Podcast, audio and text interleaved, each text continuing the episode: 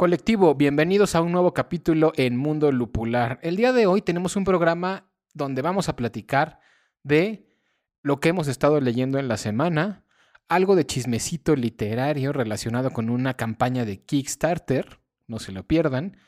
¿Te has alguna vez preguntado cómo le puedes hacer para publicar un libro? Aquí contaremos también algunas de esas anécdotas.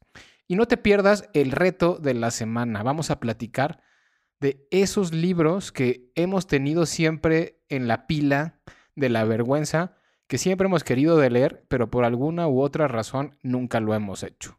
Bienvenidos a Mundo Lupular. Vamos con el programa.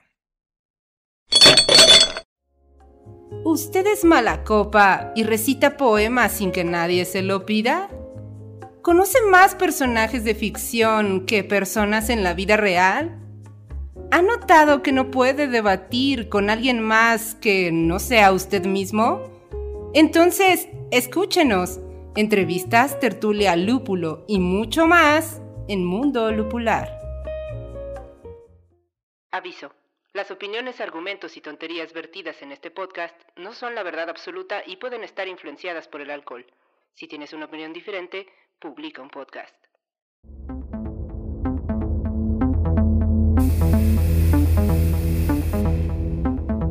Colectivo Inconsciente, estamos aquí una vez más en Mundo Lupular, bienvenidos, bienvenidas. Yo soy Drist y el día de hoy, como todas las semanas, se encuentra con nosotros a mi izquierda medievalina. Hola querido Drist, ¿cómo te encuentras? Yo muy bien, ¿y tú? Pues bien, aquí esperando que el Colectivo Inconsciente nos escuche un capítulo. Y a su izquierda está Tuca. Buenas noches amigos, gracias por estar. Y a la, a la izquierda de Tuca está el Cachuchas. A la izquierda, de la izquierda, de la izquierda. Desde aquí les hablo, ¿eh? Fíjense qué punto geométrico tan extraño, ¿no? A la izquierda, el de la izquierda, el de la izquierda. Exacto. Y, y en realidad estás a mi derecha.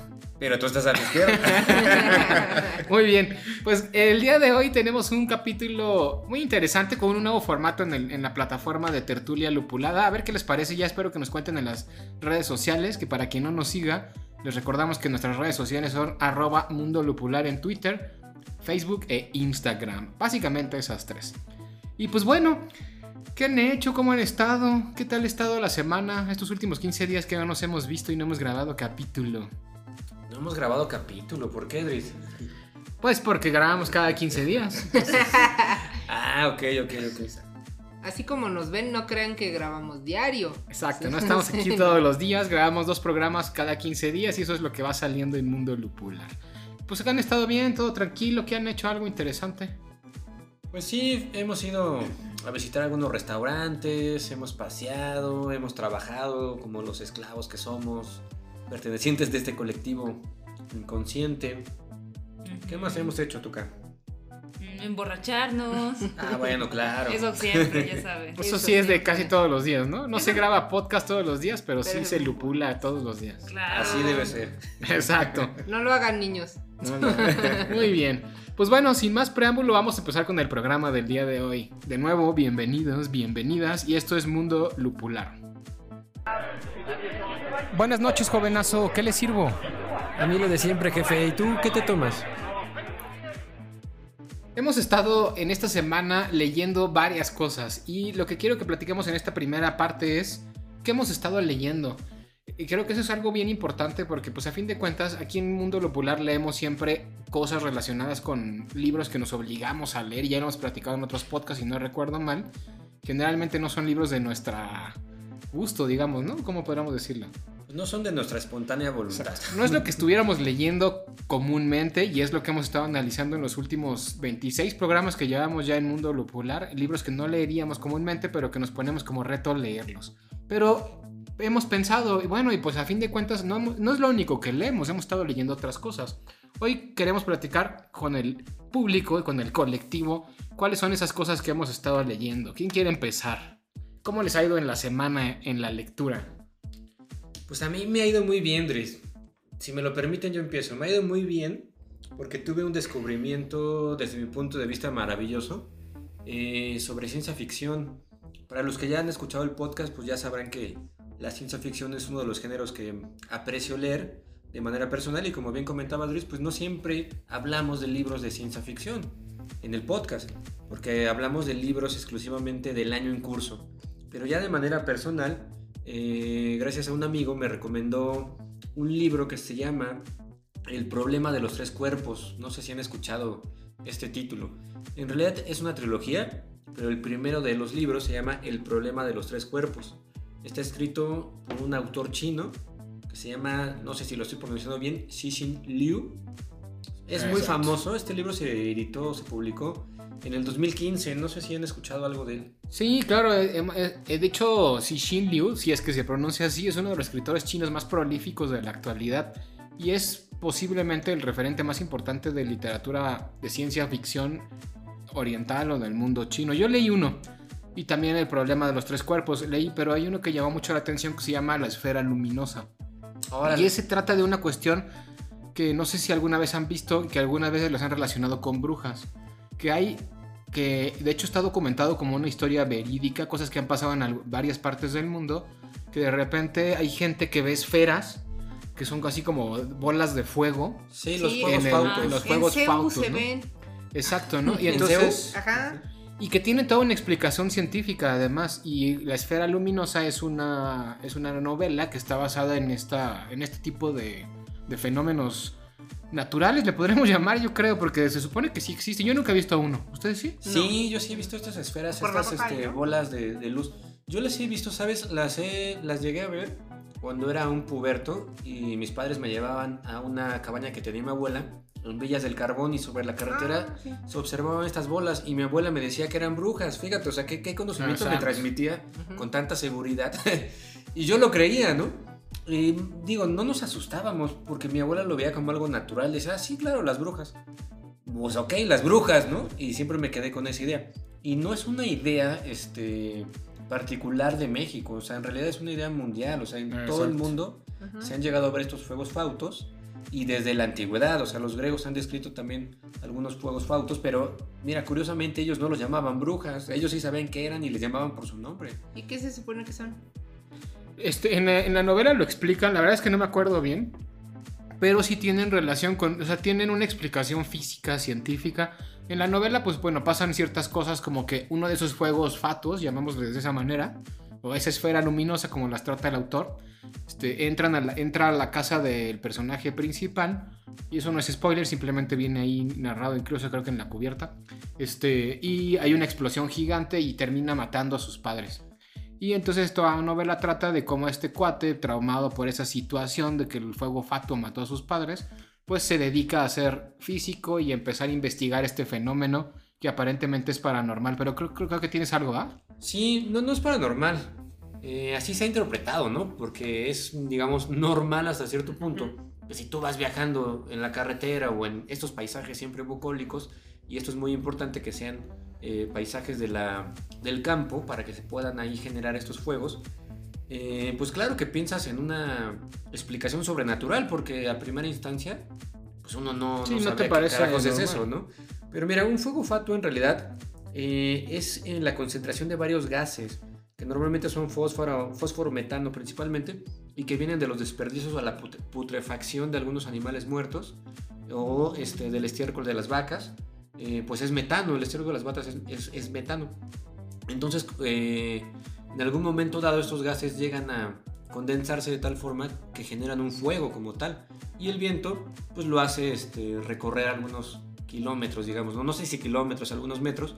Y a la distancia, pues sí, efectivamente lo único que ve una persona, pues es una especie de fuego que va por ahí volando y que pues sí, digo, tiene un sentido relacionarlo con alguna bruja o algo así, ¿no? Un ente que vuela. Un Un ente- ente sí, que claro, vuela. no- lo que no tiene explicación desde tiempos inmemoriales se ha transmitido o en algo mitológico. Pues la novela trata más o menos de eso, de ese tipo de fuegos. De hecho, cuando leí la novela yo no sabía bien de la existencia de este tipo de fenómenos. Me metí a buscar en YouTube y hay varios videos, en China incluso, donde aparecen grabaciones de este tipo de fuegos. Pero bueno, no es la novela en cuestión. Estábamos hablando del problema de los tres cuerpos, que además es la obra cumbre del escritor Xixin Liu y la que lo hizo famoso, ¿no? ¿Qué te ha parecido la novela? ¿Cómo, cómo la has visto? Porque a mí uno de los shocks que tenía era que a veces me parecía demasiado oriental en el sentido de que es un, es un mundo oriental, pero occide- intentando occidentalizarlo. A mí eso me pareció un poco medio forzado en algunos sentidos. No sé cómo lo viste tú. Mm, Sí me platicaste de eso antes de que yo leyera la novela. Todavía no la termino. Quiero dejar claro eso, así que mi opinión pues va a estar sesgada porque no conozco el final. En general me ha parecido muy buena, ¿eh? Eh, los problemas que plantea, el desarrollo. Pero vas en son- el primer libro, ¿verdad? que O voy en sea, el primer libro. Que no son solamente de ciencia ficción, también habla de geopolítica, también habla eh, del maoísmo, también habla de la sociedad china y de cómo un occidental puede entender eh, la historia china a través de la metáfora del problema de los tres cuerpos pintado de ciencia ficción, ¿no? Pero bueno, el problema de los tres cuerpos, para los que no, no saben, es un problema matemático real que desarrolló Isaac Newton por más o menos 1860 o algo así, 1867, donde él determinaba o quería determinar la posición de alguno de los cuerpos, de tres cuerpos. Es decir, tú tienes tres cuerpos, vamos a poner tres bolas de billar. En una mesa de billar tienes tres bolas de billar. Si tú les das una posición inicial y luego un movimiento, van a tener una velocidad, eh, pues, que deberíamos de calcular. Ese es el problema que ¿O no deberíamos de poder calcular o qué? deberíamos de poder calcular en cualquier momento. Es decir, si yo tengo las condiciones iniciales de la posición y la velocidad de dos cuerpos, es un hecho que yo puedo calcular en dónde van a estar en algún momento determinado. Pero tres cuerpos ya pero no. tres cuerpos ya no. Eh, no es que sea imposible, pero sí es imposible, por lo menos como decía Isaac Newton, él escribió y dijo lo siguiente, ¿no? Lo, lo- lo parafraseo porque no sé si es textual, pero dijo algo así como, este problema excede las capacidades de cualquier humano. Es decir, ningún cerebro humano tiene la capacidad de hacer los cálculos matemáticos que se requerirían para poder eh, predecir la posición de estos tres cuerpos en algún momento dado. Y esto es importantísimo porque, eh, pues tres cuerpos pueden ser tres bolas de billar, pero Isaac Newton y todos los científicos de ese tiempo más bien se referían al Sol, la Luna y la Tierra. Es increíble que nosotros no podamos predecir en dónde va a estar el Sol, la Luna o la Tierra, aunque aparentemente es un problema muy sencillo. O sea, en realidad debería de ser muy sencillo. Hay un este, matemático francés que se llama Laplace, Laplace, Laplace, no sé cómo se pronuncie, que él... La eh, ple. ese, no es cierto, no sé. ¿verdad? Le ple ple. Como todo acaba así. Él decía, este, y es uno de los padres del determinismo, decía categóricamente que si tú tienes o conocieras las condiciones iniciales o de cualquier parte del universo, es decir, si yo conociera ahorita exactamente en dónde se encuentra el Sol, la Luna, las estrellas, cada astro, podría predecir totalmente el pasado y el futuro del universo. Pero con este problema de los tres cuerpos vemos que no. Y en la novela eh, nos expresa esta problemática. Eh, cuando uno acelera también, por ejemplo, eh, en un acelerador de protones y neutrones, que ya tenemos actualmente algunos, creo que el más conocido es el CERN, eh, cuando aceleran estas partículas y chocan entre ellas, no sucede lo que debería de suceder, sino que en el mundo subatómico eh, aparentemente se vive en el caos. Esto quiere decir que la física no existe, y esto es lo que plante- plantea el autor chino, Xi Liu. Que es interesantísimo además, ¿no? Totalmente, totalmente es filosófico, matemático, social, político. Es una gran obra, de verdad se las recomiendo muchísimo. No la he terminado de leer, pero Pero ahí por vas. lo poco ¿Te que gustó? llevo, ya este, se ve luego, luego que está del calibre de un Asimov. Y dato curioso, Asimov en una de sus novelas eh, se burla, por decirlo así, eh, de nuestros tiempos en los que creíamos o creemos en la relatividad de Einstein, basado en el problema de los gemelos en el sentido de viajar hacia el espacio, hacia el pasado, hacia el futuro. Y Einstein, digo, perdón, Asimov se burla de ello. Y aquí, Xi Lee, en algún eh, pasaje, menciona, ah, claro, es como lo dijo en alguna de sus tontas novelas Asimov, ¿no? este, ahora burlándose de Asimov. Y también me, me- me gustó en el sentido de decir, bueno, claro, en algún momento dado, eh, todo lo que alguna vez fue grandioso se volverá normal, se volverá lo de cada día. Y posteriormente eh, nos iremos complicando más, ¿no? Porque el humano tiene esa característica, ¿no? Se complica sí o sí. Exacto. ¿no? Bueno, y este Cixin Liu es ingeniero, según recuerdo, ¿no? Sí, sí, O sí. sea, es, lit- es literato, evidentemente, pero creo que es de formación ingeniero y pues también se mezclan alienígenas, recuerdo en la novela También. del problema de los tres cuerpos y en fin, una teoría ahí que hay una algo pululando por toda la galaxia, ¿no? Que es como la base de la novela. Si no recuerdo mal, porque yo sí leí el programa de cuerpos, pero ya tiene como dos años. Y no me acuerdo bien de él. Yo todavía no llego a la parte de los extraterrestres. Ah, caray, ya te le spoilé. No, no, no, ya, ya lo sabía, la verdad. Ok, este, Pero sí, sí, hay, una, hay un momento dado en que, digamos, este socialismo eh, chino, que se adueña de la tecnología y de las matemáticas y de la física, se adueña de toda la ciencia, eh, en una montaña colocan un radar. Se están haciendo algunas pruebas que en la novela, hasta donde yo voy, todavía no se define para qué son o qué buscan. Pero sí, tengo entendido que lo que van a hacer es buscar vida extraterrestre, ¿no? Y sí, sí lo encuentran claro al final. Bueno, por ahí, digo, no es spoiler, eso lo pueden de encontrar en cualquier resumen. Ya Lo que saben está- que aquí Exacto, ¿no? los spoilers no la sudan. Pero lo, lo que está interesante es ya después, y lo que ya sería un spoiler, es ver cuál es el tratamiento que se le da a los extraterrestres y todo lo que gira en torno a ellos. Pues les digo, a mí, a mí me, me gusta si Xin Liu tiene un estilo narrativo, sí, un poco distinto a lo occidental. ¿No te pareció como de repente la forma narrativa diferente? Pero a mí lo que yo la única crítica que le hago a veces es que se me hace que intenta ser demasiado occidental, posiblemente por las influencias en ciencia ficción, que la ciencia ficción pues es muy Muy de este mundo. ¿no? este Asimov, este te lado, tocabas ¿no? de, ajá, de este, de este lado del mundo. Asimov, este Ray Bradbury, en fin, todos Sí, los, los genios de la, de la ficción. Eso es lo que yo le vería, pero fuera de eso las novelas son entretenidas y creo que tienen un buen... Pues eh, no, no sé, no, no sabría decirte, Adri, si coincido contigo, ¿no? Eh, lo que sí noté, por ejemplo, es que tiene, lo, lo más difícil para mí de la novela son los nombres de los personajes, Claro, porque claro. se conservan en chino. También es una obra, es la primera obra que gana un premio Hugo, ¿se llama? El Los premio... Hugo. Hay, hay, hay dos como... Hay premios importantes. Están los... El Hugo, que es así como... Y el Nebula, ¿no? Y el Nebula. Son como los grandes premios de la ciencia ficción. Esta novela los gana, eh, si no me equivoco, por primera vez, en el sentido de que está escrita en chino, originalmente. Que no está en inglés. Que no eso, está en es, eso es inglés. fundamental. Exacto. Eh, por eso considero que no estoy, no sé si estoy tan de acuerdo en que él quiera occidentalizar su literatura. Yo creo que sí, los personajes son muy gringos, son muy occidentales. Fíjate, piénsalos bien, velos bien y, y tienen una mentalidad muy occidental. Pero bueno, ese es otro. Si quieren, ya eso después platicamos. Podría ser, déjame de terminarlo. después- y hacemos un este, programa sobre eso, porque yo creo que valdría mucho la pena, ¿eh? Hablar un programa dedicado a esta ciencia ficción china de Xixin Liu. Sí, y, hay varios, no es el único, pero ya después platicamos de eso. Y bueno, Tuca, ¿tú qué estás leyendo? Ándala, o sea. no me esperaba la, la pregunta tan rápido.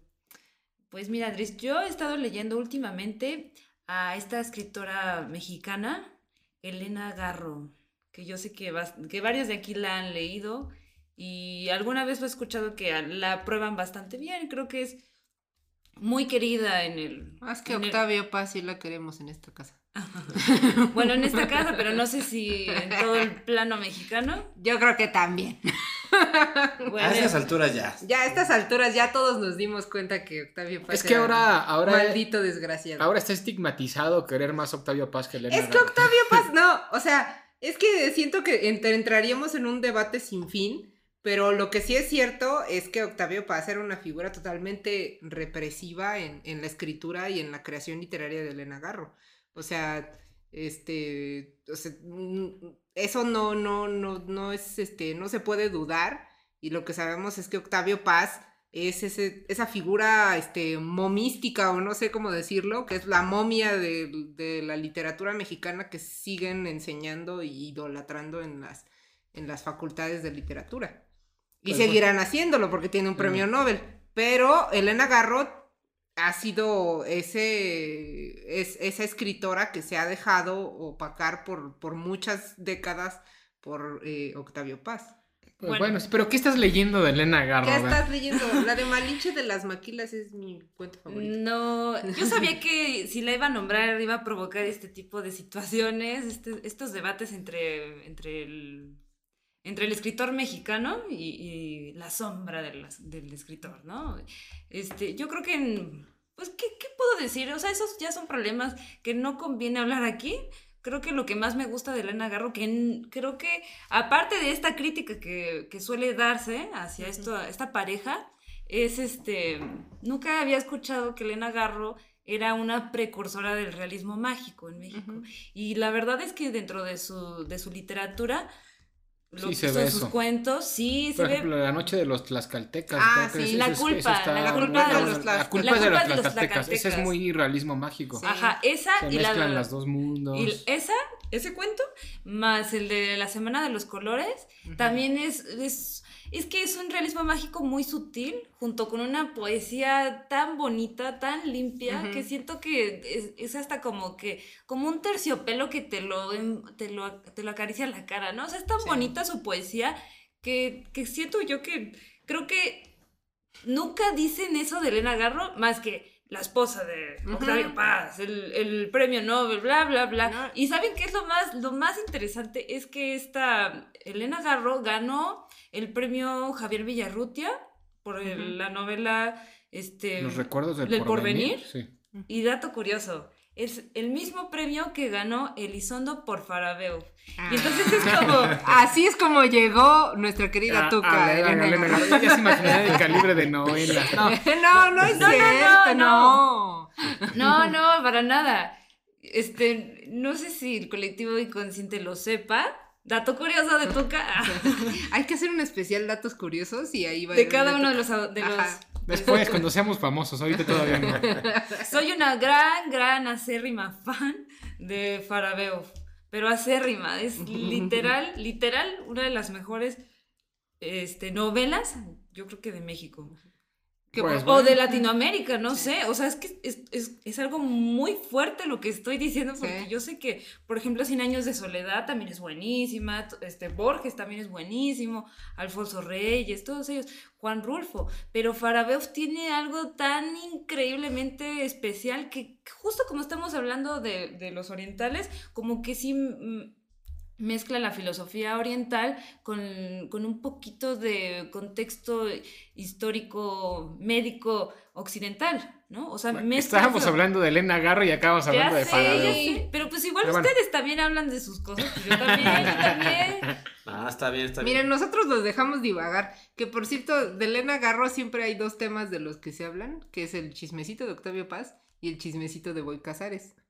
Ah, que era su sí. amante, ¿no? sí, que era su amante. Bien, eh, qué bueno. Qué bueno, bueno, amiga. no dos- te dejes. Ellos dos engendraron una hija que se llama... Ellos dos engendraron una hija que se llama Elena Paz Garro, que también tiene, es poeta, creo. Y la verdad es que yo una vez compré su libro de poesía, lo editó el Fondo de Cultura Económico, malísimo para mi gusto, pero bueno. Bueno, es que eso siempre pasa como con los hijos de los escritores, ¿no? O sea, yo creo que todos los hijos de los escritores deberían de aspirar a ser como Christopher Tolkien y así como de tú solo dedícate a reunir la obra. Bueno, siempre y cuando Tú. el papá te haya dejado que reunir, Ah, ¿no? bueno, Claro, sí, pues, claro. Ahorita vamos a hablar de eso, ¿no? De cómo Sí. se publica un libro. ¿Una, una cuál es? Ser, ser hijo de un escritor famoso. Volverte. No, pero yo, yo siempre lo he dicho. O sea, yo, yo creo que, que Christopher Tolkien hizo una labor como filólogo enorme. O sea, el hecho de recopilar y textos y, y este, y elegir cuáles y recuperar cuáles eran los, los adecuados, este, fue una, una labor titánica. O sea, no solo fue como muchas veces con otros escritores que hemos visto como que, ay, a ver, dejó este papel en el cajón, vamos a publicarlo, ¿no? Fíjate que ahorita que hablas de esto, de lo que sería la discriminación entre qué sí y qué no, me, me recordó un capítulo del Quijote, que es un libro que a mí me encanta y he leído varias veces, pero hay una, una parte donde empiezan a quemar libros, no sé si se acuerdan de ello.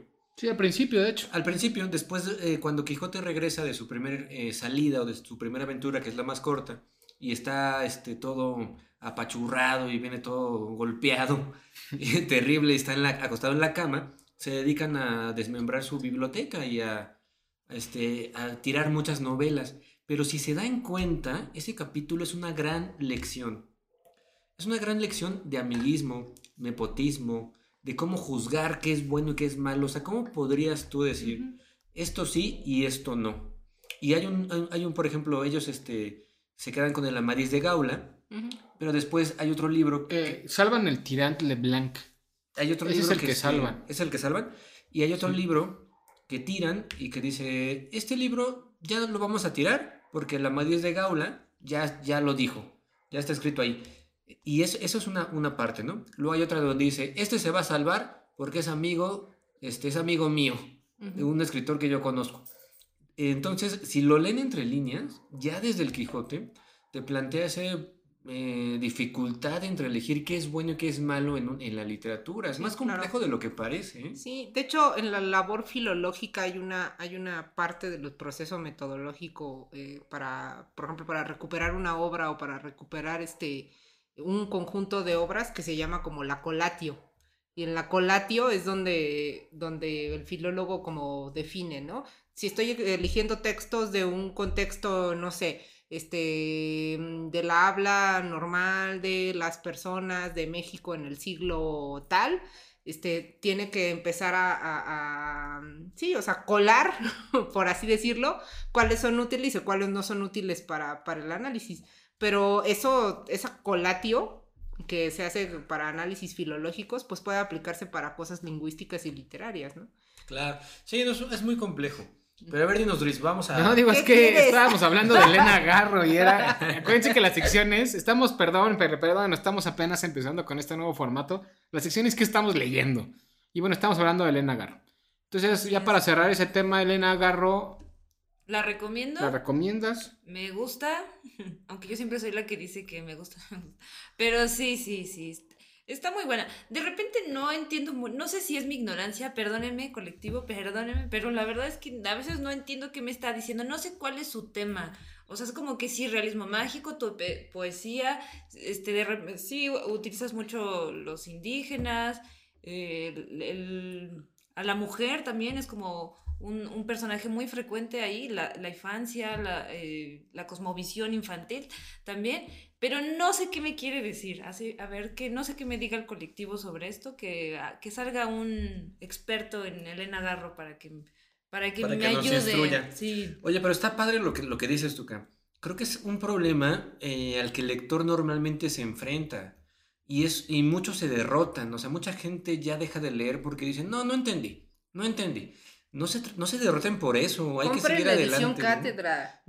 Ahí vienen todas las este, acotaciones, ¿no? Acá, expertos acotando todas las ediciones, compren cátedra. Pues Claro. sí, pero la- este, es súper caro, ¿no? es Pues que es no cara, manches. sí. Mira, cátedra es elitista. no, busca, busca, busca el libro de buena, del buen amor, PDF, cátedra, rapidísimo. Pero el punto es, es ese, ¿no? Eh, en un programa anterior hablamos de una autora, Cecilia Udave. Todos leímos el libro y no le entendimos nada. Pero creo que eso también es parte de lo bonito de la literatura. No siempre debe ser fácil. No siempre debes entender luego, luego, porque entonces... Debe doler. Exacto, eh, eh, eh, debe ser un reto, ¿no? O sea, poco a poco vas leyendo lecturas más complejas. Puedes empezar eh, con lecturas sencillas o clásicos y después te das cuenta, por ejemplo, el Quijote del Cable es una lectura que la puede leer cualquiera, incluso un- una persona tal vez de 15 años la podría leer, pero que con el tiempo Claro. y la relectura la vas diferente. complejizando y la entenderás diferente, ¿no? No hay que tenerle miedo a no entender, ese es, ese es mi mensaje. Totalmente de acuerdo. Y pues bueno, ya para cerrar esta sección, yo terminé de leer mi primer audiolibro. Bueno, si eso se le puede llamar leer, más bien escuchar mi primer audiolibro que fue, pues estaba viendo qué leer y terminé este pensando en que lo que em- empecé, más bien no pensando, sino decidiéndome por escuchar La Bestia de Carmen Mola, el Premio Planeta 2022.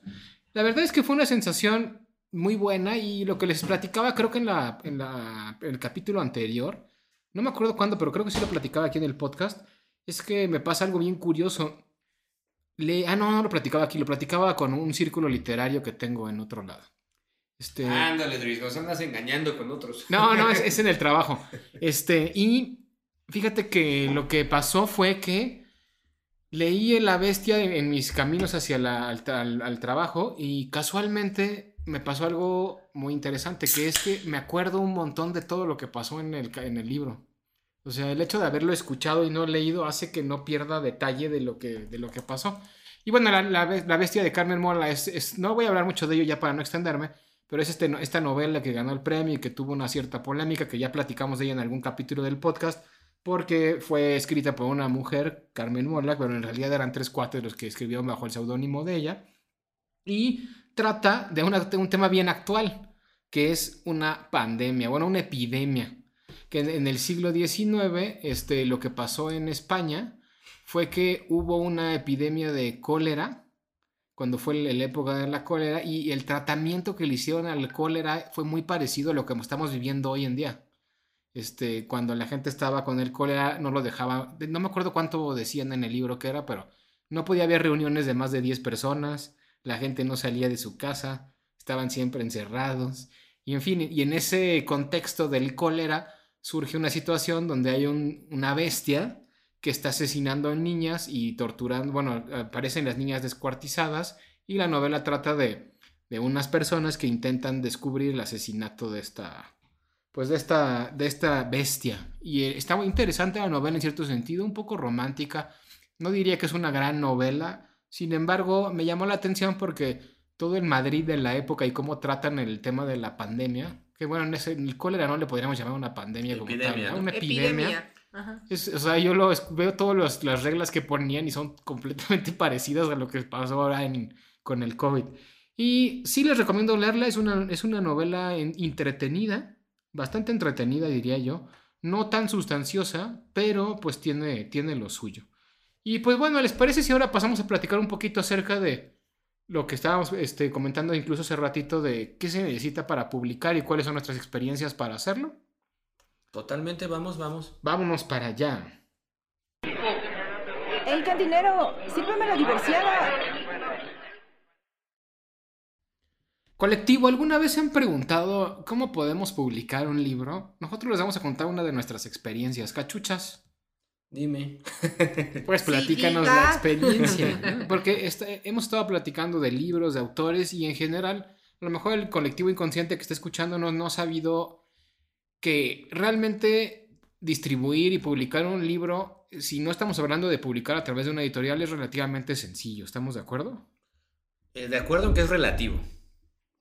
¿no? Porque es sencillo hasta cierto grado, pero complejo en otro sentido. Pero bueno, me voy a, dar a entender mejor.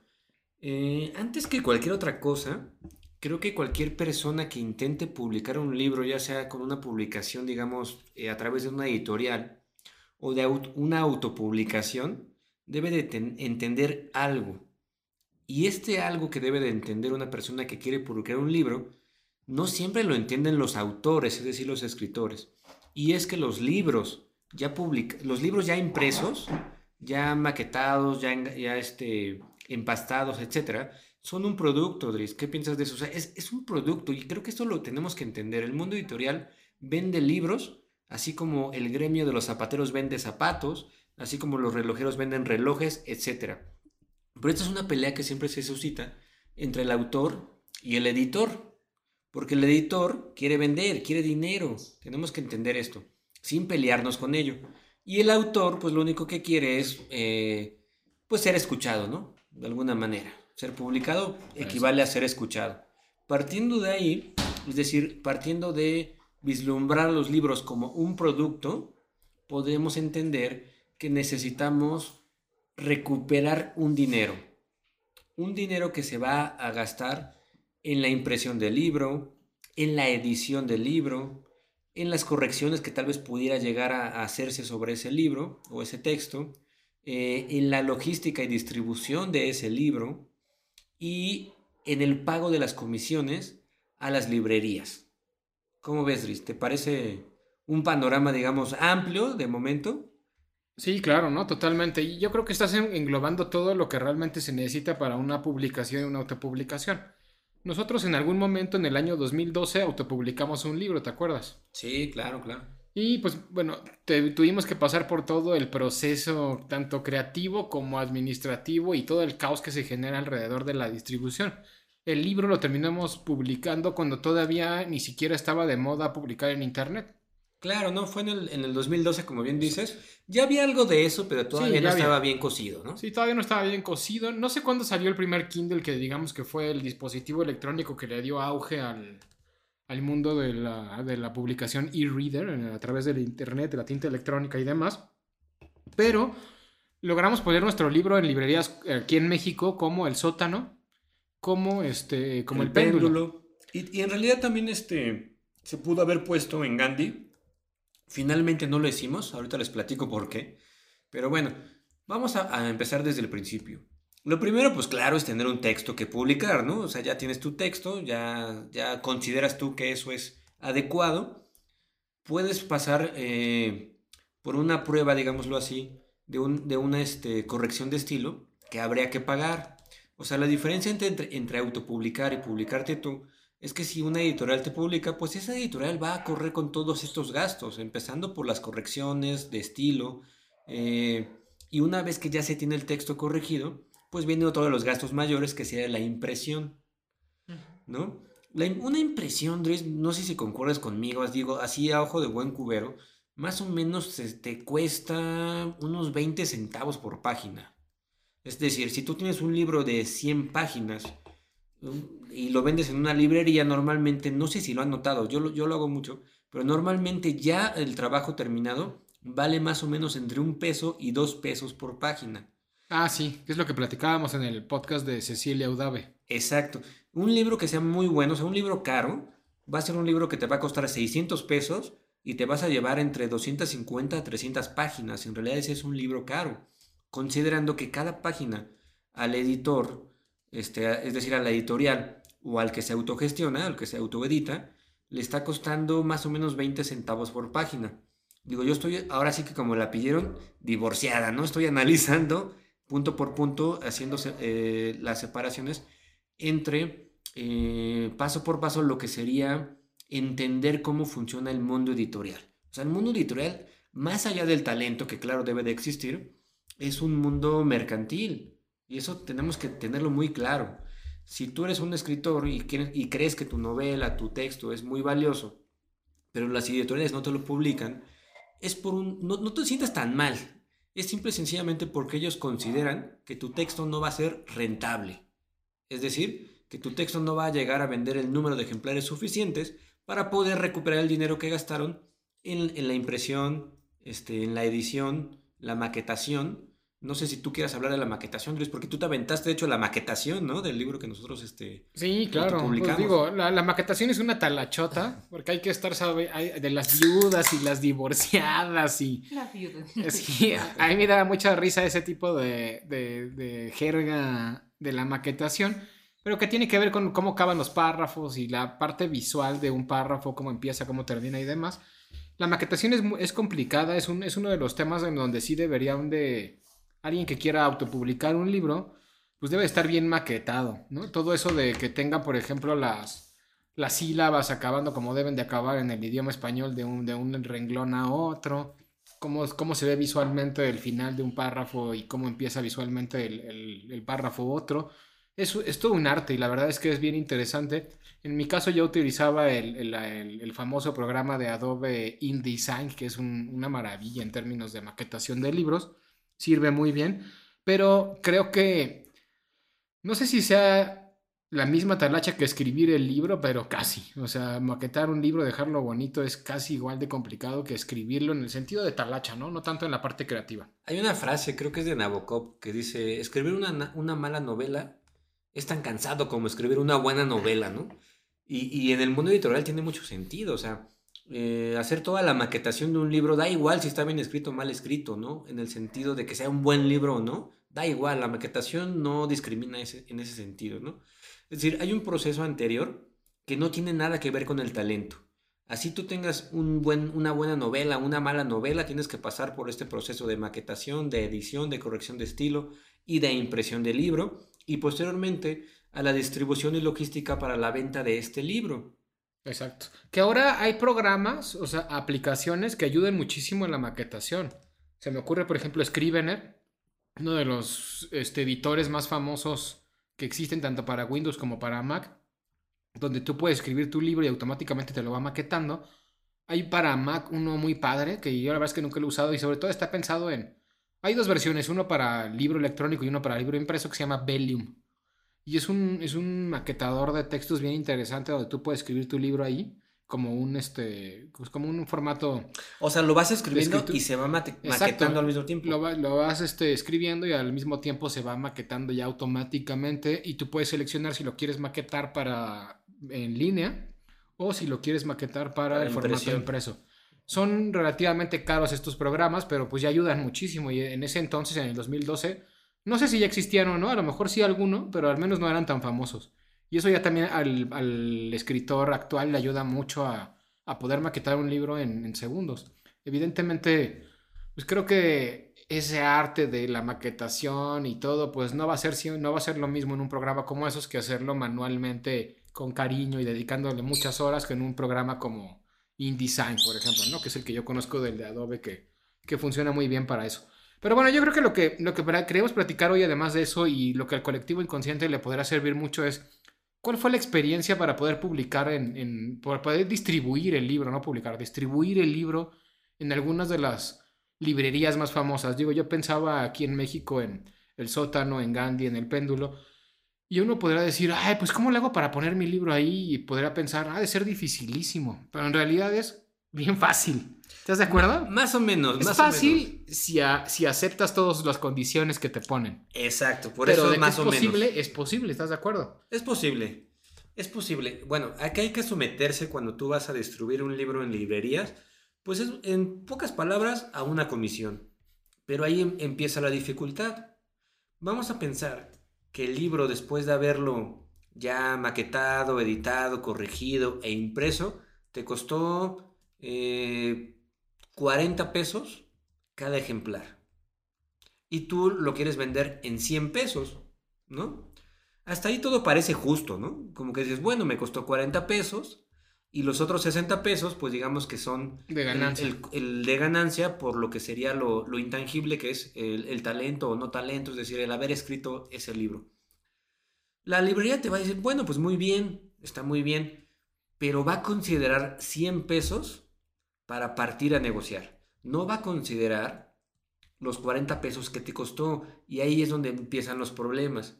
Porque la librería te puede decir, bueno, yo te voy a vender tu libro en 100 pesos y yo quiero el 50% de esa ganancia. Entonces, fíjate, se va a llevar 50 pesos, eso es lo que quiere. Si ya te costó a ti 40 pesos y luego le das 50 pesos a la librería, Te ¿cuánto quedan te 10 queda? pesos. Te quedan 10 pesos. Y luego te obligan, además, ¿te acuerdas? A poner descuentos, entre comillas. Fíjate que ahí hay diferentes este, eh, eh, tratos, ¿no? No, no, no quiero decir quién sí quién no, porque me parece un poquito Sí, que claro. no vale la pena, pero hubo librerías, por ejemplo, que nos dieron un muy buen trato, donde el descuento lo absorbía la librería. Y esto es Ah, un sí, golazo, cierto. ¿eh? Esto es un golazo, o sea, que la de librería eh, absorba el descuento es un golazo. Y después hay otras librerías que son un poquito más ambiciosas donde te dicen, además de que te voy a quitar el 50%, que son 50 pesos de tu libro, y te quedan a ti 10 pesos, como ya dijimos, tienes que dar sí o sí un descuento del 10%, es decir, otros 10 pesos. ¿Cuánto te queda? Nada. No te queda nada. Y ese es el dilema al que se enfrenta la autopublicación cuando quiere distribuirse en las editorial, perdón, en las librerías de renombre, ¿no? Claro que afortunadamente ya hay otros medios electrónicos, digitales, ya no dependemos tanto de las editoriales. Eso es un hecho. Los escritores nuevos, los, los escritores jóvenes, que a lo mejor tienen entre 15 y 25 años, que quieren autopublicarse, ya no necesariamente tienen que pasar por estos procesos que me parecen, la verdad, bastante leoninos para, para una autogestión, ¿no? Ahora, si no es una auto- autogestión y tú eh, tienes la fortuna de que una editorial te publique, bueno, el que va a tener que pasar por todos esos, este, esas vicisitudes, pues es la editorial. Y por lo tanto te va, entre comillas, a explotar, porque ese es el sentimiento que tiene el autor, de sentirse explotado. Porque la editorial te va a decir, mira, está muy bien tu libro, ya lo editamos, está en todas las librerías, te voy a pagar 5 pesos por cada libro que vendas. Y tú como autor dices, no, pues como 5 pesos, ¿no? Pero ya que, ya que conoces el proceso, Ya ya, sabes por qué. sabes por qué, ¿no? Ahora, si eres un autor que vende 100 mil ejemplares, Claro, pues los 5 mil pesos, no más, ¿no? 100 mil ejemplares por 5 pesos son 5 500 mil. millones. 5 millones, bueno. Ya Si está. hagan vendes la suma. un millón, Está vamos a dejarlo así. En- en- y en dólares, para todos los que nos escuchan fuera de, de lo que es México, si tú ganaras un dólar por cada libro vendido, y claro, si vendes 10 millones de libros, No, bueno, si vendes 100 millones de libros eres multimillonario. Eres pero mira, multimillonario. por 100 mil ejemplares. No, por 500 mil. A a ver, por, a ver, por 100 mil ejemplares, ganando 5 pesos, ¿cuánto, ¿cuánto ganarías? 500 mil pesos. Ah, sí, sí, te 500 digo, mil 500 pesos. Digo, 500 mil está pues decente en cierto sentido, ¿no? Está decente, pero ahora el reto es que vendas 500 mil ejemplares. Es decir, que ahora, si, si a ti te editó una editorial, pues la editorial se avienta un gran volado porque dice, "Me- yo me voy a gastar, no sé, haz de cuenta, eh, 250 mil pesos para que tu libro salga a la luz y si no me recuperas esos 250 mil pesos, aquí quien está perdiendo soy yo. claro. Tú como autor no pierdes nada, bueno, pues te fue mal, ni modo, eh, pero como tal dinero no perdiste. En la autogestión, pues está más complicado, ¿no? Porque tú eres el que pone el dinero y si lo pierdes, pues e- es tuyo, ¿no? Entonces empiezas a concebir de manera distinta, empiezas a dejar de pelearte con las editoriales, empiezas a, dejar de pensar que eres un escritor explotado, aunque hasta cierto punto es un, es un hecho que desde mi punto de vista las editoriales abusan en ese porcentaje. No tendrán por qué cobrar el 50%, o si lo cobran, que cobren el 50% quitando el costo del libro. Claro, que bueno, la editorial tiene un, un punto a favor en ese sentido, que ellos absorben toda la parte de la promoción. Y pues la promoción sabemos que en términos de negocios es carísima. También cuesta, exacto. Cuesta mucho, ¿no? Y La, la ventaja que tienes al publicarte con una editorial, a pesar de que te va a quitar el 50% de las ganancias, bueno, entre la editorial, las librerías, la distribución y demás, que te queda el, ¿qué? 2% de las ganancias por libro vendido, es que ellos hacen toda la parte de promoción. Claro. Y tu libro llega a muchos más lados, uno, porque la promoción, y dos, por la- el nombre que te da publicar en cierta editorial. Ese es el punto también. Una editorial que ya tiene un renombre, pues tiene más posibilidades de recuperar el dinero. Porque el colectivo inconsciente, siendo colectivo, siendo inconsciente, pues compra lo que ve en las listas de popularidad, ¿no?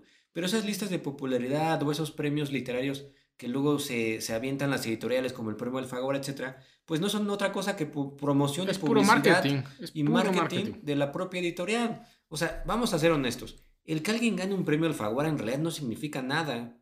Lo único que significa es que Alfaguara, que es, digamos, quien hizo el premio dentro de sus propios eh, editados, le pareció mejor. Hasta ahí. Y va a ganar un chorro de dinero a través de ese nuevo premio Alfaguara, porque como ganó el premio, pues todo el mundo quiere comprarlo. Exactamente, pero, pero si si se dan cuenta, el premio como tal no significa nada. Por lo menos el premio de una editorial. Eso es como un autopremio. Claro, un premio Nobel, un premio este Rómulo Gallegos, bueno, ya son otra talla de premios que Sí, son, son- independientes a la Son editorial que hayas diferentes, publicado. porque, exacto, son diferentes porque ahí sí se, ahí sí se privilegia la novela, la obra como tal y no la editorial como, El como contenido, ¿no? Digamos. constructo, digamos, Exacto. exacto. O sea, Pero bueno, ahora tenemos esa nueva forma maravillosa, entre comillas, de, de publicar, que es a través de la autopublicación en medios digitales. Y han salido grandes escritores de ahí, ¿no? Tenemos, por ejemplo, pues bueno, la publicación en Kindle, la publicación en todos estos medios electrónicos, en Amazon, pero también está estas plataformas donde tú subes tus, no sé si han entrado alguna vez, son muy de moda y muy famosos, como aplicaciones como Wattpad, que son este, redes sociales donde la gente sube sus propios textos Fanfics. sus fanfics, le llamaríamos de alguna forma, y la gente sube su producto y de repente lo empieza a promocionar dentro de esa misma red social y empieza a tener lectores. Ha habido gente, ahorita no me acuerdo del nombre de nadie exactamente, pero ha habido autores que hoy en día son súper mainstream, que salieron de Wattpad, de publicarse en esas redes sociales. Esa es una nueva forma de publicación que está teniendo muchísimo éxito, que es eh, más o menos el fenómeno de YouTube. Un chavo que Exacto. sabe sus, sube sus videos y se convierte de pronto en un influencer y en un... Sí, sí, sí, pues el- uno de los primeros Justin Bieber, ¿no? Que, que Por ejemplo, ¿no? La música. Que está haciendo algo independiente. Fíjate que, que me- a mí me parece interesante ese fenómeno como semilleros. Creo que son muy buenos semilleros. Eh, ya no necesitas mandar tu texto a una editorial. Simplemente súbelo a esa red y poco a poco el mejor juez de todo esto siempre es el, El tiempo. público.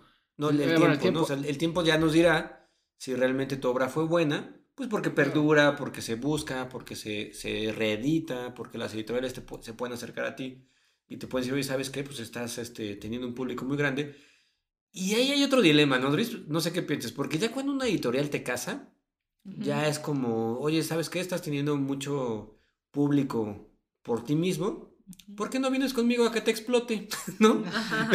Exacto. Y evidentemente, por mucho que el autor gane millones de dólares publicando un libro en la editorial, pues es- si está ganando esos millones de dólares es porque la editorial está ganando cinco veces más. Por lo menos cinco por veces lo más. Yo menos, creo que ¿no? sí. Del autor, ¿qué tal? Pienso en autores como Stephen King, por ejemplo, que a lo mejor ya ahí ya no es tanto, ¿no? Pero O sea, es- él escribe un libro y antes de escribirlo ya tiene un contrato de 20 millones de dólares cuando la editorial no sabe ni qué va a escribir, por ejemplo, ¿no? Sí, pero bueno, ya, ya- es otro nivel, ya son esos escritores vacas sagradas seguros que digan lo que digan, hablen lo que hablen. Lo pones ahí en la Sí. Va a librería vender, ¿no? y todo el mundo lo va a comprar. Ya es algo estratégico como un jugador de béisbol o de fútbol Exacto. americano, ¿no? Que lo firmas por millones de millones para una temporada o tanto. Y al final pierde, ¿no? Ajá, y al final resulta que siguen pagándole Claro, que- 500 millones. Que a- muchas veces a la empresa, bueno, al, al equipo en este caso, no estamos hablando de, si estamos hablando de deportes, ni siquiera les importa, porque ellos No. lo que ganaron en marketing, lo que ganaron vendiendo camisetas, lo que ganaron vendiendo publicidad porque ese cuate esté X persona en el deporte que sea en ese equipo, es mucho más rentable que incluso ganar un campeonato. ¿no? Claro. Es lo mismo que pasa con, con las editoriales, ¿no? Del, del hecho de decir, ah, yo soy tal editorial y miren, tengo a este Stephen King.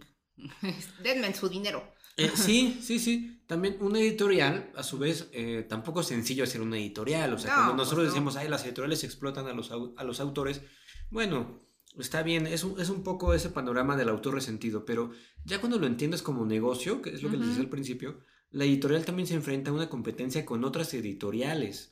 Y lo que hacen ahí es pelearse el talento. Claro, ¿No? sí, claro.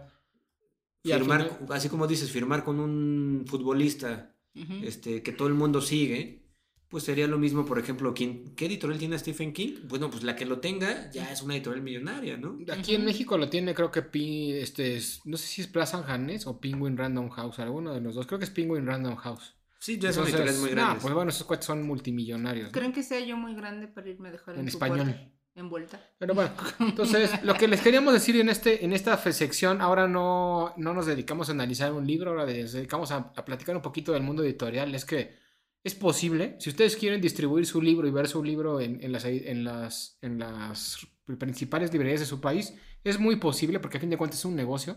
De hecho, nosotros llegamos a tener nuestro libro incluso con publicidad en las puertas de la entrada, ¿te acuerdas? Sí, Hay sí, sí. fotos. Y gratis además. Hay, hay fotos. eh, Subiremos una- algunas redes sociales, ¿les parece? Sí, sí, para que lo vean. Hicimos una buena negociación con una de las librerías de aquí de México, de las tres principales librerías del México. Una, una este, que, que se llama como un espacio de la casa. ¿no? No, bueno, no importa cuál, pero una. No importa cuál, pero vamos a dejarlo así. Es lo contrario al, al ático.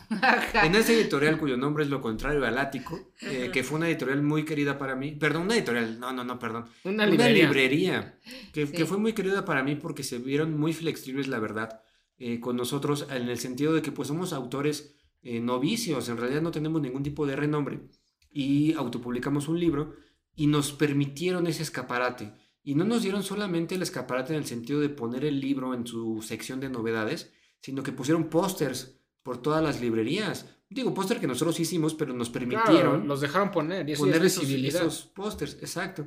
Es visibilidad, no nos cobraron, porque sí nos dijeron, estos espacios se cobran. Por esta ocasión no los voy a cobrar, es un autor nuevo, este, autopublicado, etcétera. Por eso me parecieron muy nobles. Eh, comparándolas con otra, otra librería, eh, cuyo nombre digamos que es el de un personaje indio. Hindú. Hindú. Hindú. No, indio está bien dicho. Sí, pero es más hindú. Bueno, Que hindú promueve la indio, paz. Que promueve la paz. Promovió y que fue asesinado. Que fue asesinado y que sale como en su cartelita así con las piernitas cruzadas. Sí, ahí era Sí, mucho más etcétera. complicado y que hay frases en el periférico. Ahí no entramos con ellos porque de verdad, de verdad era muy, muy, muy, eh, Muy abusivo desde Ajá, mi punto no, de no vista. difícil, era abusivo, exacto. Exacto, no difícil porque ellos nos dijeron, si quieres entrar, entra. Pero ellos cobraban el 60%. Además, querían que el 20% que se hiciera descuento lo absorbiéramos nosotros. Eso da un 80% de eh, pérdida para la Claro. editorial, que éramos nosotros. Y si ya les hice el ejemplo con el 50%, pues con el 80% ni, ni le hagan cuenta. Porque además ahí no, ahí no está contado el precio que costó El libro. este, imprimir el libro, que también es otra, otra cuestión. Por ejemplo, para que se haga una idea así, nomás a ojo de buen cubero. Eh, un libro de 250 páginas, que de lo que tenía, Sí. este, mil, mil libros salieron en alrededor de 18 mil, 19 mil pesos en ese entonces. Mil libros, 18 mil pesos. Eso quiere decir que si divides mil entre 18, mil, ¿cuánto sale? Como, este, nos Como- salía como... como 20 pesos cada libro. 30 pesos, sale tú. ¿no? Y uno lo quería vender en 100 porque pues también si eres autor 150, porque si eres autor Nobel pues nomás no se puede. Y 18 pesos. Ajá, 20. 55 pesos. Ah, 55 pesos. 55 pesos. Es que eso fue hace- en el 2012, ¿eh? Sí, también, o sea, no nos ahorita los acordamos precios deben de ser completamente diferentes. A lo que vamos es, ¿se puede publicar, autopublicar? Sí. ¿Se puede vender en librerías físicas? Sí. ¿Qué hay que hacer? Tocar la puerta. Claro. Y ya que tocaste la puerta, ellos te van a decir que sí, porque a fin de cuentas es un negocio, pero te van a poner un montón de condiciones, que es de lo que hemos estado hablando. Ahora, ¿por qué no hay tantos libros autopublicados o de escritores este, jóvenes? No, no jóvenes de edad, pero jóvenes en el sentido de que están, es su primer libro en estas librerías, pues es por esto. No es porque no se pueda, sino es que al final de cuentas termina no pudiéndose, Dries. Al final de cuentas es como, sí, te abro las puertas y pásale, si puedes, ¿no? Pero ¿quién va a poder? Solo una editorial grande donde no publica o no imprime mil libros, sino que imprime, haz de cuenta, 50 mil libros, pues el libro no le va a costar 55 pesos, le va a costar a lo mejor ahí sí se va hasta que le cueste 7 pesos el libro. Solo así, con un precio de 7 pesos este, de impresión, súmale todo lo demás que ya hablamos de la edición, etcétera, que te cueste 12 pesos el libro en total, solo así, y vendiéndolo en 500 pesos porque es un autor de renombre, solo así podrías, eh, digamos, surfear esos porcentajes de comisiones que se llevan las librerías. Creo que es más redituable poner una librería que una editorial. Exacto, sí, totalmente, de acuerdo, ¿no? Siempre y cuando la librería pues también tenga gente que vende, ¿no? O sea, que venda libros. Es que a fin de cuentas la librería no arriesga tanto. Digo, o sea, sí paga una renta de su local, de su espacio donde se publican los donde se exponen los libros ya físicos y, e impresos. Como yo repito, como el zapatero, pues tiene que tener un- una zapatería donde vender sus zapatos, donde el que vende quesos tiene que poner una cremería, etcétera. Pero a final de cuentas no arriesgas tanto. No digo que no arriesgues nada, sí se arriesga, pero es menos desde mi punto de vista. Pues bueno, y hablando de publicaciones, de autopublicaciones y de libros, vámonos al chismecito literario. ¿Les parece bien? Que tiene que ver, ¿no? El Pues chismecito sí, que claro, traemos, o va- sea, va- digo, tiene que ver. Hablando de publicaciones, de autopublicaciones, porque también hay otro tipo de, de plataformas donde uno, si no tiene dinero, puede gestionar su proyecto para que la gente lo financie. Eso no existía en nuestros tiempos. No, claro, no, pero- estos debió tiempos. de haber existido. Pero el chismecito literario tiene que ver con eso. Vamos a escuchar la intro Pues y regresamos con el chisme literario del día. ¡Chisme lupulado! ¿Qué cuentan los borrachos? Mayonesa McCormick. El chisme lupulado del día está bastante intenso y tiene que ver con todo esto de la publicación, de la autopublicación, y es una de las razones por las cuales decidimos utilizar la sección de. ¿Qué? De ¿Cómo se llama? chismes. De, no, De, de chisme chismes. lupulado. Y también la anterior relacionada con, con el tema de las publicaciones. Y, y es, ahí se las voy a leer más o menos. O sea, hay una plataforma que se llama Kickstarter, que me imagino que todo el mundo conoce, que es una plataforma que sirve para que si tú tienes una idea y no tienes dinero, la pongas ahí, la gente diga, ah, qué padre está tu idea, la financie y posteriormente pues tú puedas hacer realidad tu sueño de hacer material tu idea Así de. gracias a la financiación. Yo tengo la idea de sobrevivir. La gente me querrá Exacto, ¿no? financiar. Ahora, lo interesante de este tipo de, de publicaciones es que, si, eh, que al que financie no solamente se le da el producto, sino que también se le dan ciertos premios. Que pueden ser pues, autógrafos, stickers, ediciones especiales, cosas que no van a venir en la edición no Kickstarter. O sea, es como fundadora, pero exclusivamente Es una para fundadora. escritores. No, no, no es una fundadora de proyectos de cualquier tipo. Kickstarter. Ah, ok. No solamente No. para escritores. No, puedes fonde- fondear hasta un papel de baño nuevo si quieres. Cualquier cosa que quieras fondear, eso es Kickstarter. No le des ideas a la gente. Y eh, bueno, y pues hace un par de semanas es una noticia relativamente nueva, aunque no tanto, desde principios de marzo. Este, ahorita que estamos, a 19 de marzo, ya tiene 15 días la, la noticia más o menos. Pero un escritor de, de fantasía llamado Brandon Sanderson, estadounidense, acaba de romper pues, todos los récords dentro de Kickstarter porque ha logrado conseguir en menos de tres días la cantidad de 22 millones de dólares aproximadamente por su, por su Kickstarter que sacó. Bueno, e- eso suena este monumental, ¿no? O sea, que una persona tenga la posibilidad de juntar 22 millones de dólares por su publicación en una plataforma que apoya la autogestión o la autopublicación o porque apoya, digamos, a las personas que ni siquiera llegan a, au- a la autogestión, porque estamos hablando de gente que tal vez ni siquiera tenga el dinero suficiente para autopublicarse, imprimir, editar y todo lo que ya platicamos antes. Pero hay un detalle, Dries. Hay un detalle. A ver, ¿cuál? Pues que esta persona que juntó esa cantidad de millones de pesos, pues no es un donadie. De ¿no? dólares, ¿no? De pesos. De dólar, o de pesos, ¿no? A veces serían, este, no bueno, sé, de 360 pesos serían millones de 22 pesos. millones por 22 pesos. No, pues un chorro. de Un chorro. Exacto, ¿no? Mucho dinero. No es un don nadie, es un, es un tipo que es un autor publicado, es un autor que prolífico, es un autor famoso, pues, que publica en las mejores editoriales tanto en inglés como en español y en, me imagino que en otros este, idiomas también, y que ha decidido utilizar este tipo de plataformas. Él tiene una editorial independiente, Además. entre comillas, que se llama Dragon Steel. Y en su editorial Dragon Steel, pues publica los libros que no, me imagino que no publica en las ediciones de la editorial más famosa de ciencia ficción y fantasía de Estados Unidos, que se llama Thor. O sea, publica en todos lados, ¿no? O sea, Publica con una editorial de renombre que es Thor. Exacto, exacto. Él mismo tiene una Editorial editorial. que se llama Dragon Steel, donde publica generalmente lo mismo que en Thor.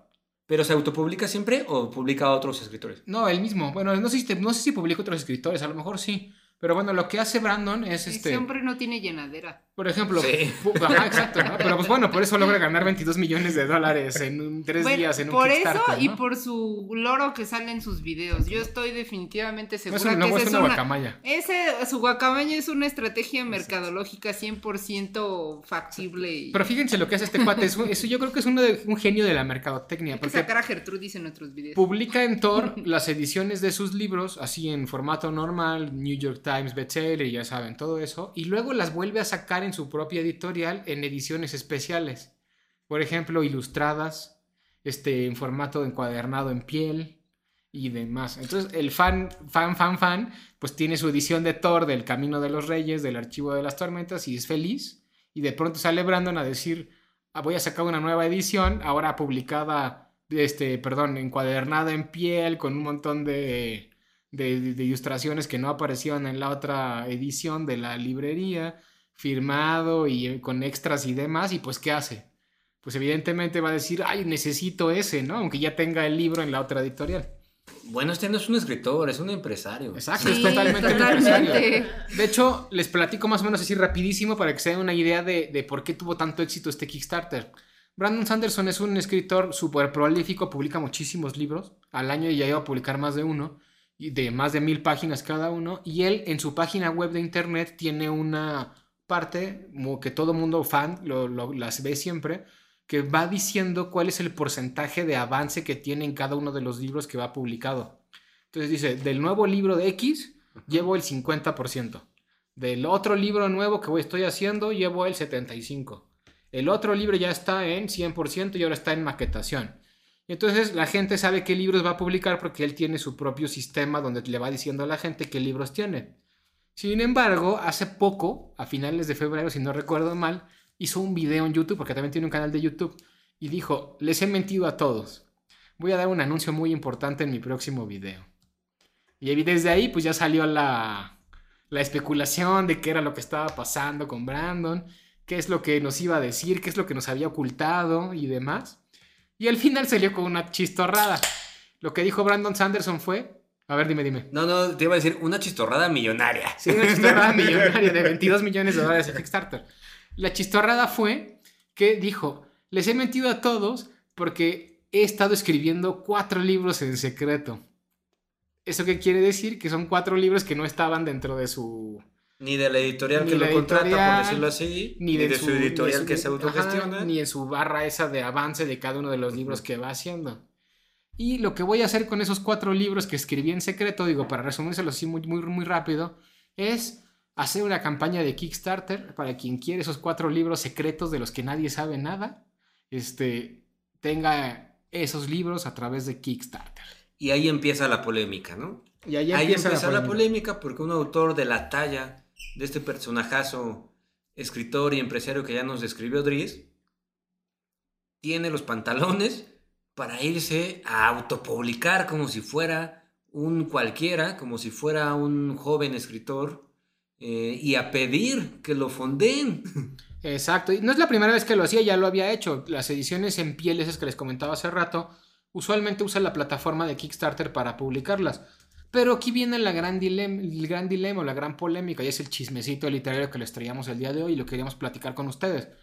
Se supone que las plataformas fondeadoras es para gente que no tiene lana, que no tiene proyección, que no tiene los recursos de ningún tipo, no solo económicos, sino también visuales, visibilidad y demás, para poder publicar. Y es una forma en la que ellos se apoyan para poder sacar, hacer realidad sus sueños, vamos a llamar así, ¿no?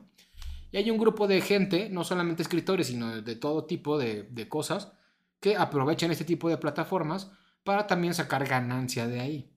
Entonces Brandon lo ha hecho varias veces, de hecho ya había ganado muchos millones de dólares a través de esto. Ahorita se hizo como un boom porque rompió todos los récords que tenía el Kickstarter de la campaña más financiada en términos económicos de la, pues del mundo, ¿no? De lo que había, había sido.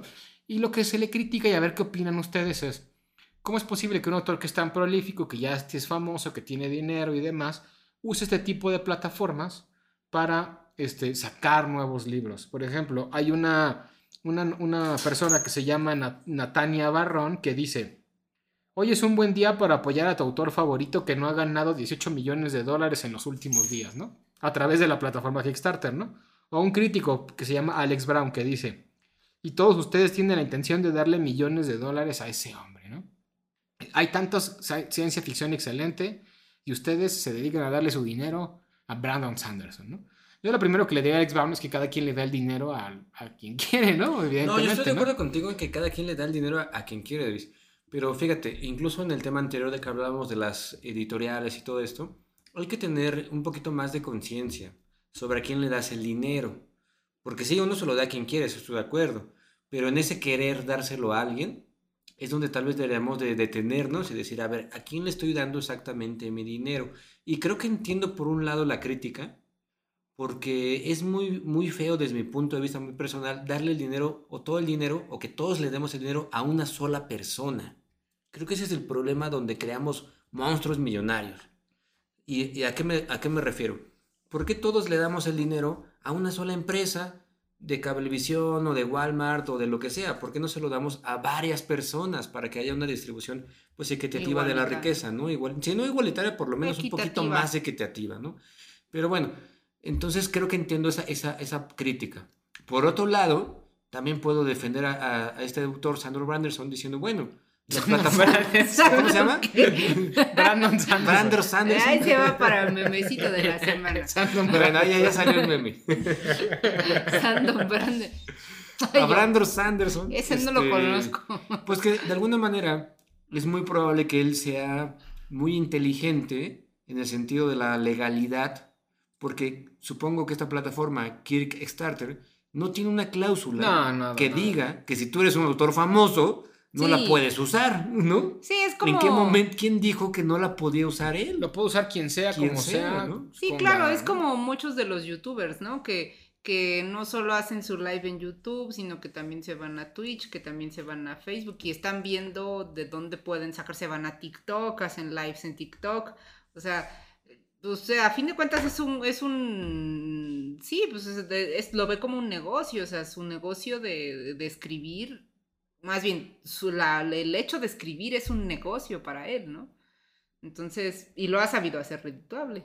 Por eso, por eso hace que, que las campañas de Kickstarter, o sea, que la gente le quiera dar dinero, es que lo ha sabido hacer muy bien. Fíjate que eso que, que mencionas me recordó lo siguiente. Eh, antes de todas estas plataformas siempre estaba la decisión entre el autor y la editorial. Y era una eh, pelea terrible siempre entre estos dos entes, ¿no? El, el autor romantizado, siempre pobre, Maldito. malviviente, maldito, escribiendo desde el corazón, rompiéndose el alma Claro. por escribir un poema, un texto. Y la editorial, este, eh, riéndose monstruosamente, jajaja, yo soy quien te va a decir si sí o si no. Cortándole todo. Ajá. Y, y este autor, este, ¿cómo se llama? Sander Brandenson. es como si juntara ambos mundos. Es como si dijera, yo no estoy peleado con nada. Yo no estoy peleado porque soy un autor, que al mismo tiempo también soy un editor, que al mismo tiempo soy un empresario, lo mismo que puedo escribir o hacer negocios. Este es como un supraautor, ¿no? Un autor que ya no está necesariamente enfocado en únicamente creer que el proceso creativo Es escribir. es escribir y ya. ¿no? El proceso creativo es escribir, es vender, es editar, es convencer. Y, y no se podía hacer esto antes. Es decir, el autor no tenía la permisibilidad de entrar al mundo editorial. O eras Sí, claro. editor o, O eras autor. Y ¿no? creo que eso pasaba mucho con todos los artistas, ¿no? O sea, los pintores también tenían sus mecenas y, nada más podían pintar lo que, lo que el mecenas podía permitirles. O sea, realmente el, el- creo que el medio artístico y el medio de, la- de los escritores y las humanidades en general también se ha vuelto un poco em- empresarial, ¿no? O sea, todo esto que hablábamos de las editoriales, digo yo que estudié literatura, al final de la carrera ya, ya había materias que se llamaban gestión editorial, ¿no? Y ellos decían, es que vienes tú a esta carrera, aprendes de literatura, quizá este, quieras este, desenvolverte después como escritor, pero no sabes vender tu producto. Y es, y no es sabes importante. venderte a ti mismo. ¿no? Ajá, Entonces, que eres tú mismo, ¿no? Y tu escritura. Pero es algo que tienes que hacer, ¿no? O sea, si quieres dedicarte formalmente a la literatura, no es nada más escribir versos y estar este, fantaseando en escritura, ¿no? Ya Tienes se saber- terminó esa época donde el autor era descubierto. Sí, Y claro. el sueño del autor era que un día me descubrieran. Sí. Y, me, y entonces alguien me tocara con una varita mágica y, me convirtiera en lo que yo creo que merezco que soy, Ajá. ¿no? Ya se acabó eso. Ahora es, ya no hay hadas mágicas, ya no hay hadas madrinas, ya no hay e- editoriales que te vayan a salvar la vida. Ahora tú como autor, eh, ráscate con tus propias uñas, ¿no? Busca Sí, claro. una forma de, edita- de editarte, de publicarte. No, y también de ser, de ser editor, porque t- digo, lo estamos viendo desde el lado, justamente hace rato lo decías, ¿no? Lo estamos viendo desde el lado de la escritura, pero también el hecho de convertirte en un editorial no- es un proceso complicadísimo, o sea, no, no es como que digas, ay, voy a hacer un editorial ahorita y ya parezca todo, ¿no? Los empresarios que han puesto editoriales son los empresarios más arriesgados del mundo. Sí, ¿no? total. O sea, ta- o sea, si uno quiere hacer dinero, aléjese del mundo editorial. O sea, es muy difícil hacerlo. sí se puede, pero Sí es se puede. dificilísimo. Hay editoriales millonarias y todo, pero también hay una especie de, no es monopolio porque pues no es una sola editorial, pero es una especie de mafia, entre comillas, Sí. de ciertas editoriales que ya tienen todo. Es un Sí. gremio ya muy amafiado, la verdad, eh, lo que es el mundo editorial, ¿no? Y, yo creo que está bien, ¿eh? Que se estén dando estas plataformas. Y hablando del, del caso este, que nos atañe el día de hoy, híjole, yo no sé, no sé qué piensen ustedes, Tuca, Medievalina, Adris. A ver, vamos a hacerlo así más sencillo. Ustedes están, así en pocas palabras, creen que están a favor o que hizo bien este personaje de escribir esto en Kickstarter y ganarse 16 millones de dólares. Yo no lo veo tan mal. O sea, yo, Yo creo no que está en su mal. libertad de hacer este ejercicio. Yo no Claro. lo veo mal, yo no creo que esté no en su libertad, pero sí creo que es poco ético. O sea, hay, hay acciones que sí son poco éticas y sí siento que, que- que- n- no lo sé, pero yo creo que preveo a futuro que sí van a cambiar los lineamientos del Kickstarter, ¿eh? A partir de esto. Sí, sí, porque sí, sí es muy, o sea, a mí sí me suena muy aventajoso, realmente, o sea, no, no, no me suena a, algo que un escritor que ya está posicionado, que ya tiene su cúmulo de fans, que la gente ya lo compra, que sea adecuado a hacer, o sea, pienso en Ken Follett, ¿no? Ken Follett yo creo que es la, misma cantidad de, de nivel de posicionamiento de fans y de, de literatura que publica, etcétera, y, y también está editado por una editorial y él, y él, y él, y él como que se atañe a, a- a su editorial y publica y escribe es y la normal, gente ¿no? lo compra, Sí. ajá. Pero ahora, si no, si no lo hacen Kickstarter, la gente lo puede hacer en donde quiera, ¿no? Una tipo, una, un cuate de este calibre, pues lo puede hacer en su propia página web. Fíjate que quién Sí. sabe, Doris, porque de hecho estaba pensando en ¿O eso. crees que pierda algo No, de... no, deja tú eso, deja tú eso. A lo que me refiero es que también hay contratos editoriales, es decir, no sé Ujú. hasta qué punto este cuate tenga o cómo tenga sus contratos para poder publicar el mismo libro que ya publicó la editorial, ahora él por su parte, pero firmado y en encuadernación de piel. Pues lo hace. Yo creo Lo que hace. tiene algo muy... Una cláusula muy libre, muy por eso te digo que, que más que, que escritor es un empresario que se la Exacto, sabe. Porque no cualquiera puede sentido, hacer ¿eh? eso. No, no, no, no, por supuesto que no. Si tú publicas un libro con una editorial, el, El libro es de ellos. libro es de ellos.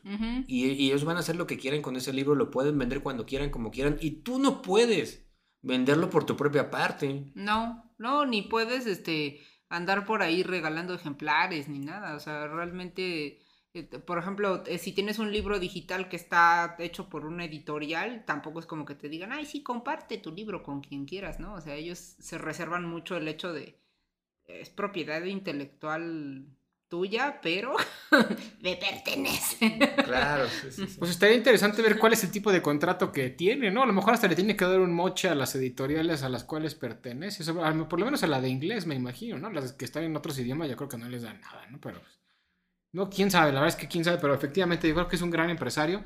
La crítica principal era que a veces tener este tipo de gente dentro de Kickstarter hace que los demás se invisibilicen, que la gente que realmente lo necesita, por decirlo de alguna forma, pues se ensombrezca porque está maniatada esas esos grandes noticias que salen de la gente que pues sí tiene éxito en ese sentido, ¿no? Ahí es donde yo digo que sí deberíamos de tener más conciencia. Es decir, bueno, si a ti te gusta este escritor, pues cómpraselo, cómprale el libro a través de la editorial. Pero es que precisamente porque te gusta, tú quieres los extras, quieres la firma, quieres los vasos, quieres los portavasos, quieres Ahí los... es donde yo Entonces, insisto. eso no te lo va a dar la editorial, eso solo te lo dan ahí, ¿no? La conciencia que nos haga no caer en el fanatismo. Porque yo para qué quiero la firma de un tal persona, no sirve de nada. Yo para qué quiero una encuadernación de piel, o sea, esa, esa discriminación, Es el ese coleccionismo, tal cual. Exacto.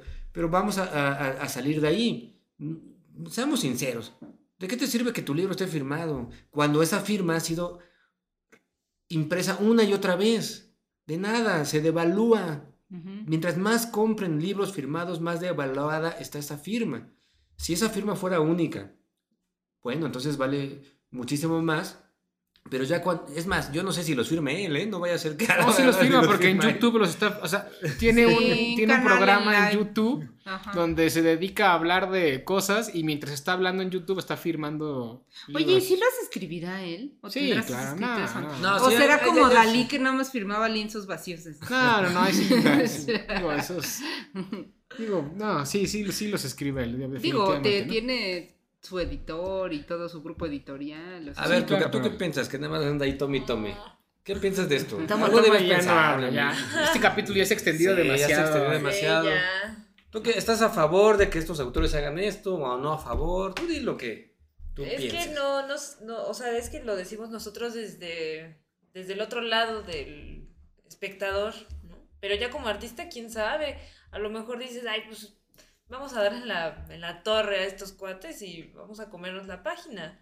Y venga, a nosotros nuestro reino, No, pues no. Denme los dólares. No creo que ellos lo hagan, o para, por ejemplo, decir, ay, voy a joderme a todos los autores que están intentando publicar. Ah, Evidentemente no. no. lo hace, ¿no? Él simplemente dice, pues bueno, yo quiero hacer algo, lo voy a Es hacer una y ya, estrategia ¿no? mercadológica de Exacto. decir cómo podemos sacar más dinero. Que además estuvo súper bien pensada por, Por toda esta telenovela No, pero que se creo armó que más incluso. bien, ahí, ahí sí consideré como un poco un tuca, tal vez ese darle la torre a todos los demás es a las editoriales. Es decir, si lo ves Ah, muy bueno. filosóficamente, este autor también podría ser un gran revolucionario en el sentido de decir, editorial, quiero que te quede claro que el que manda es el autor. Si yo, y eso está bien, ¿eh? Si yo escribí este libro, tengo derecho a dártelo a ti o a hacer lo que yo quiera con él. Y eso es lo que muchos autores no han hecho. En ese sentido, viéndolo así como un gran, contra, un gran revolucionario, eh, eh, en ese sentido también me parece que está haciendo bien. Y para eso han servido las redes, porque YouTube, los músicos podríamos decir lo mismo, ¿no? O sea, Sony Music ya no te necesito, ahora ya puedo editar mi propia canción. Exacto. Y si la editorial, este, este autor ahorita está en la posición de decir, mira editorial, si tú no quieres publicarme, pues me la pelas porque ya te demostré que puedo juntar 16 millones de pesos basados única y exclusivamente, entre comillas, en mi talento, ¿no? Y digo entre comillas no porque no lo tenga, sino porque ese talento está respaldado por un montón de lectores que pues dicen, es bueno, me gusta Sí, leerlo, claro. ¿no? Sí, claro. Pues bueno, ahí está el chismecito literario del día. Eh, llevamos una hora 15 minutos de programa. ¿Les parece bien si le dejamos ahí el día de hoy en Tertulia Lupulada? Pues sí, yo creo que sí. Muy bien, perfecto. Pues bueno, pues muchas gracias por habernos escuchado. Ya hablamos de chismes, ya hablamos del Grupo Mundo Editorial, ya platicamos de lo que hemos leído en la semana. Y nos vemos en la próxima semana con mucha más información. Nosotros somos Mundo Lopular. Pueden seguirnos en Instagram, Facebook, y Tik- Twitter como arroba Mundo Lupular. También tenemos TikTok, pero pues ahí no hay nada. Que tengan muy buena semana, que les vaya muy bien. Hasta luego, colectivo inconsciente, que estén muy bien. Bye. Adiós.